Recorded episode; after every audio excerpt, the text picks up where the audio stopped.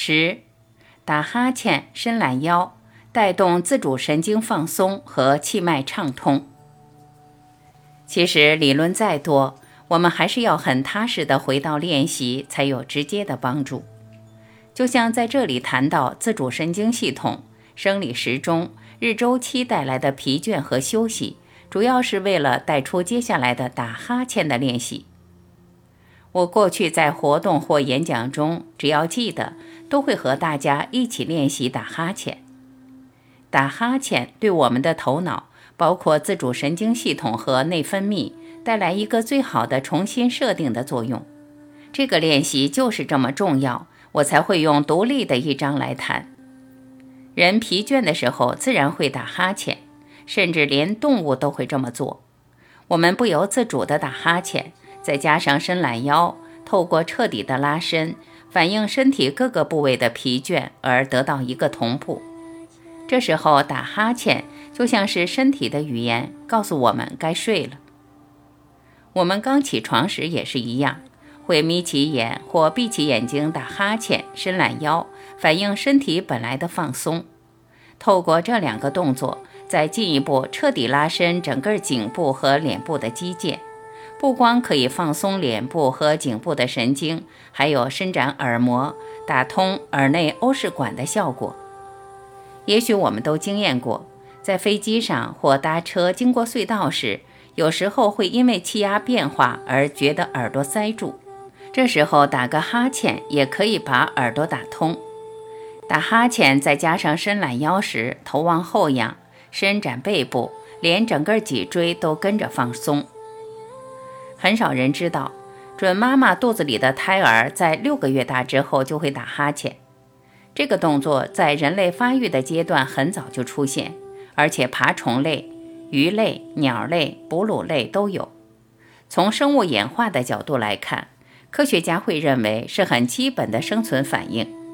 透过简单的打哈欠，无论是人或动物，都可以将注意力集中来面对睡眠或是醒来后的状态。打哈欠对体温还有一点调控的作用。有些科学家认为，特别是为了让进入脑部的血液温度降下来，脑部要在一定的温度范围里运作才会有效率。对过热是相当敏感的。我们也可能都观察过，在炎热的夏天，人更容易打哈欠。有意思的是，有时候人明明不累，却一直想打哈欠。举例来说。跳伞员准备从飞机往下跳，奥运选手上场前可能都会忍不住想打哈欠。这种反应从体温调控的角度可以这么解释：压力和焦虑让脑部温度升高，打哈欠可以把脑部温度降下来。此外，也有人认为打哈欠时进入脑部的血液可以加快神经传递物质的作用，让我们反应变快，而可以保持清醒。当然，打哈欠的全身同步作用是多个层面的。举例来说，打哈欠还会让心跳加快、肺活量变大、眼睛张力升高，这些作用是一般的深呼吸所没有的。就好像反而把我们的生理作用先提高起来，我们只要打哈欠，马上就可以体会到精神上的提升。接下来带来注意力的集中和身心的同步，是这样。才能帮助我们完全投入眼前的任务。我们仔细观察，现代人过度依赖嘴巴讲话，随时用眼睛在看，用耳朵在听。于是前面所谈到的交感神经过度作用，本身就是从头脸开始紧绷的。我们自己也会观察到，只要打哈欠，自然会流眼泪，而让耳朵和嘴巴开始放松。就这么简单的一个动作。不光可以集中精神，也让人觉得轻松。打哈欠不光是脸部，其实是全身，包括心血管都会跟着放松。从血压和脉搏的数字就可以直接反映出它放松的效果。一个人随时打哈欠，早上一起来，任何休息时间，中午、晚上，甚至睡前都主动打哈欠，也就自然发现。这是最好的放松和拉伸运动。当然，前面是从西方的科学来谈打哈欠的作用。但是我过去发现，它也带来另外一个层面的效果。一个人要睡着或好睡，其实是靠气脉打通。这里讲的气脉，不光包括身体主要的脉轮，更是身体的全部气脉都要放松。如果我们要用科学的角度来解释气脉，它最多只是意识带来的一个比较高速的螺旋场。意识本身就是螺旋，但这个螺旋可能快，也可能慢。假如慢到某一个地步，意识就转成物质，包括肉体；假如速度快，自然代表我们意识更深的层面。这个层面，也就是我用无限、绝对、一体、心这些词想要表达的。气脉其实倒不是在我们身体上一个具体的点或结构，但它也离不开我们身体的一些功能，包括情绪、思考、繁衍、创意。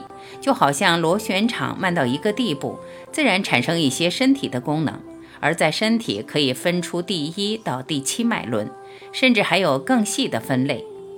这一点我在静坐和短路都谈过。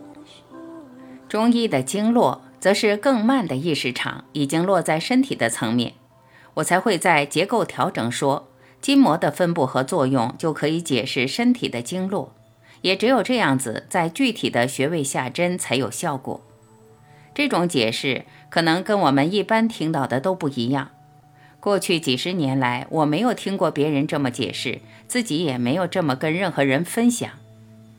我认为这种结合了意识场或高速螺旋场的解释是完全科学的，而早晚会被验证出来。回到打哈欠，我们一再重复练习，自然会发现它对头脑气脉的畅通有很大的效果，也才会让我们感觉突然放松了。打哈欠对睡眠的帮助。不是光透过单纯的肌肉和神经放松，而更是让我们从一个很窄相对的范围，慢慢退到一个更广更大的层面。我认为是在这个层面上作用才会有那么好的效果。有用的几个重点：打哈欠是人体疲劳时的自然反应，六个月大的胎儿就已经有打哈欠的动作了。有意识的练习打哈欠，也就自然带动身体放松，甚至带动脸部、肩颈做一个彻底的拉伸，消解疲劳。意识的螺旋场或说生命场落在身体的不同层面，也就是古人早就指出来的气脉、脉轮和穴道。睡眠从能量的角度，也可以说是全身气脉的放松。打哈欠。让我们从眼前的世界暂时退出来，落到一个更深的范围，自然带来很大的恢复效果。练习十六，打哈欠。打哈欠的运动很简单，最多只是把嘴巴张开，模拟我们每一个人都知道的哈欠的动作。我通常会请大家用手一起配合，尤其在公开场合打哈欠时。我们自然会想捂住嘴巴，不让人看见，而可以让嘴巴张得更开。这其实已经是一个本能反应。对很多人，尤其女士，这个动作几乎就等同于打哈欠的一部分。此外，我还会提醒大家，打哈欠要发出很满足的“啊”的声音，要很认真的投入，把打哈欠当做一个运动或练习，至少要重复十次。当然，次数越多越好。我过去都会建议大家可以做到五十次，一次做不了那么多也没关系，可以分段完成，作用一样会累积。我常常跟朋友开玩笑，试试看能不能一天做到一百次。重点是，任何时间都拿来练习，也许是休息的空档，刚忙完手上的一件事，准备上班、下班、离开办公室。更不用讲，晚上睡前、早上起床都要打哈欠，一直做，直到它变成你一天固定的习惯。你不知不觉会上瘾，自然发现，只要打哈欠，也就为我们集中注意力，让脸部的肌肉重新同步而放松。练习十七，伸懒腰。你可能也发现了，多做几次打哈欠。就好像这种脸部的大放松，自然带动另一个更大的反射动作，也就是伸懒腰。我过去在各式各样的活动中，也请吴长泰老师示范：两只手往上举，手掌交叉在头顶上勾起来。这个反转拉伸的动作，我也称为反腹。其实和伸懒腰是一样的，自然展开我们腋下和肩背的肌肉。当然，这种伸懒腰的伸展动作可以有很多变化。我在运动新观念带出来还原六法，就是最好的拉伸动作。后来我在真元一书腹的光盘也带出螺旋拉伸，在结构调整带出更多反转拉伸的动作。在这里，这一个伸懒腰的练习，最多是配合打哈欠的动作一起进行也就够了。一样的，至少要做十次，甚至更多，才可以达到彻底放松的效果。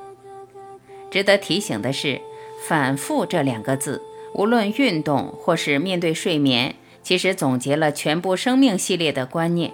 这两个字是在表达，过去我们透过生活习惯带给自己许多制约。我过去也称为洗脑，自然把我们的心态或意识状态固定了，包括失眠。要从失眠从这个人间走出来，我们必须要做一个反复的工程。反复越彻底，我们调整身心的程度也越大。针对这一点，我接下来会透过一个练习，充分将这个观念打开。Mahasawaya